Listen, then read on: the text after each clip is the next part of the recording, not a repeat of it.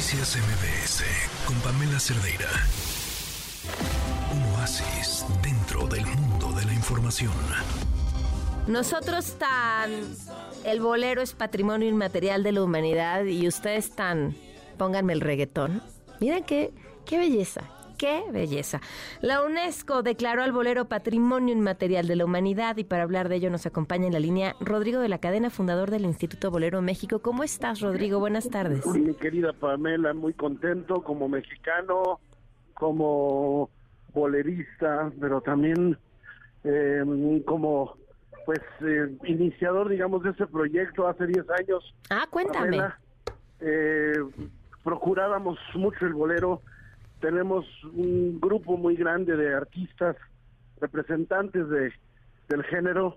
Hoy en el lenguaje de la UNESCO se llaman y nos llamamos todos portadores del patrimonio cultural inmaterial que representa el género. De ayer en Botswana, en África, después de 10 años de, de cambiar los expedientes, de arreglar, de, de armar festivales de bolero, mesas, programas, tratados y todo, pues se declaró que la candidatura del bolero para, para el ingreso a la lista representativa de patrimonio cultural inmaterial era aceptada.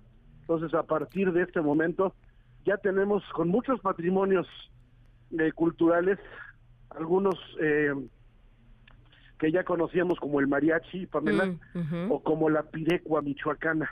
Ahora el bolero es reconocido como parte integral de la vida nacional desde hace más de 100 años, porque el bolero ha acompañado eh, la vida histórica de nuestro país y la vida afectiva de nuestro país, porque el bolero es mensajero de las emociones. Oye, ya hay, se- se- o sea, ¿qué tan, qué tanto nuevo bolero se está generando hoy? Muy buena pregunta. El, el bolero principalmente se basa en los éxitos que se han creado desde los años 20, Ujú. que Agustín Lara comienza a escribir, por ejemplo, Imposible en 1928, luego viene Consuelo Velázquez, Bésame Mucho, Ay, sí, Gonzalo Curiel, Mucho, por favor. Vereda Tropical, Alberto Domínguez, Frenesí, o, o, eh, Perfidia, eh, Roberto Cantoral, El Reloj, La Barca, Álvaro Carrillo, Sabor a mí, pero cada década tiene su, su tiempo. Y en estos momentos, eh, después de, este, de muchos esfuerzos, Pamela, podemos decir que el bolero es uno de los géneros que sin apoyo o sin pautas, como ahora le llaman en las redes sociales, sin, sin payola, como se, decía antes, es un género que la gente busca solo y sobre todo los jóvenes lo, recurrimos a él, eh, ya sea por Luis Miguel, por José José, por eh, Natalia Laforcada, por los Panchos o por nuestros abuelos o nuestros padres, ¿no? A ver, Entonces, sí, sí, sí ten- está, por supuesto que está vivo y tenemos, Luis Miguel creo que es uno de los grandes ejemplos de, de cómo siempre se retoma, pero dijiste algo, se, se está retomando lo que se escribió hace muchos años, lo que es válido porque, lo bien decían, lo grande siempre será grande, ¿no? Y, y la, y la muestra de una, de una letra y de una música que te funcionó en 1950 y te sigue funcionando hoy es justamente que es una obra de arte, perfecta. Es, me parece que ese es el requisito que cumple. Pero, pero hay quienes estén hoy escribiendo bolero. Por supuesto. Eso, era. Mira, en lo personal yo acabo de hacerle un bolero, ahora que se nos fue nuestro, mi padrino, mi amigo, mi gran maestro Armando Manzanero, mi paisano de Yucatán, le hice un bolero que se llama Me puse a pensar, Mm. que incluso tiene la estructura de melódica de él. Todos los días estamos presentando nuevos compositores, nuevos tríos, nuevos intérpretes, pero también nuevas canciones. Mm. Eh, hay un, si tú buscas en Spotify bolero contemporáneo o bolero pop, te van a aparecer más de 200 artistas nuevos que probablemente mm, que ya conoces o no conoces, pero ahí está, te puedo decir nombres como eh, La Forcada, Mon Laferte, eh, Daniel, Me Estás Matando. No habría que- pensado que lo que hacía Mon Laferte caía dentro del género. algunas canciones, Mm. algunas sí, José Anlog, La Santa Cecilia. Hay muchos grupos nuevos que están haciendo bolero. Eh, Lila Downs ha incluido muchos boleros en sus y, boleros nuevos. Ok. o sea, atendiendo tu pregunta, que es muy buena, el bolero no ha cesado en su producción. Mm. El maestro Manzanero me dio a mí recientemente, antes de morir, nuevos boleros que él había compuesto. Y grandes compositores que tú y yo conocemos, como Fato, eh, le han dado boleros a Pepe Aguilar, que ha cantado en el, en el bolero ranchero. Acuérdate que el bolero no es nada más este clásico con el que iniciamos, ¿no? Que los panchos, por ejemplo, los tríos. El bolero es orquestal, el bolero también lo cantan los grandes eh, voces líricas como Plácido Domingo, como Javier Camarena, Júrame de María Griver, Granada de Agustín Lara, eh, solamente ¿Cuál es la qué, caracteriza al bolero? El, bolero es una manifestación cultural.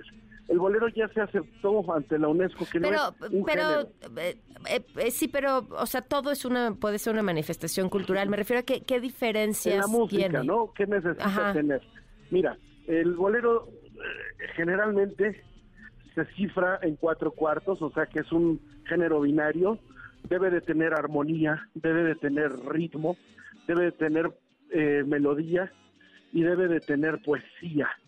Si no está ligada la poesía a una letra que exalte algún valor, como por ejemplo el romanticismo, el amor, eh, se descontextualiza un poquito el, eh, la manera en que se acompaña, de, puede ser con orquesta, puede ser con trío, puede ser con mariachi, pero generalmente hay una estructura en la música que son, fíjate, decía Manzanero, un bolero, no, decía eh, Vicente Garrido, el autor de No me platiques más. El bolero tienes tres minutos, 27 letras de un abecedario, 32 compases, y con esas herramientas que son los ingredientes, debes de contar una historia, sintetizarla en tres minutos. Ese es un bolero. Y su carácter de imperecedero, o de intemporal lo da la calidad de sus letras y la calidad de su música. Por eso se sigue cantando después de 40, 50, 100 años y mientras las canciones que ahora confundimos, no confundamos el arte con la mercadotecnia. Hay muchas canciones que actualmente escuchamos y duran dos meses, nos reímos mucho, jiji, jajaja por lo que dicen, porque son muy atrevidas, soeces incluso a veces hasta pena escucharlas con tus hijos o con tu o con tu familia, tu mamá, tu abuela. Estas canciones que lejos de enaltecer a la mujer provocan un una, un estereotipo como objeto, ¿no? Y que incluso violenta un poco la, la, la, la grandeza de, de, la mujer, por ejemplo, los boleros eran todo lo contrario. Sí, sí, no, no, no, ese es otra eres la razón de mi existir, mujer. Eso es. Oye, pues felicidades, eh, Rodrigo, felicidades, disfruten este, este nombramiento y todo lo que traiga y te agradezco mucho que nos hayas acompañado para acercarnos más al bolero. Gracias, Pamela, y espero que pronto te esté yo dando buenas noticias de que en los talleres que se impartan en las escuelas, se enseña el bolero, que haya museos de bolero, que haya rutas turísticas de la canción, que haya jóvenes, niños, coros, orquestas que toquen esta música que es muy nuestra, tan nuestra, que ya es patrimonio cultural inmaterial de la humanidad por la UNESCO, tanto de México como de Cuba. Gracias, Rodrigo. Noticias MBS con Pamela Cerdeira.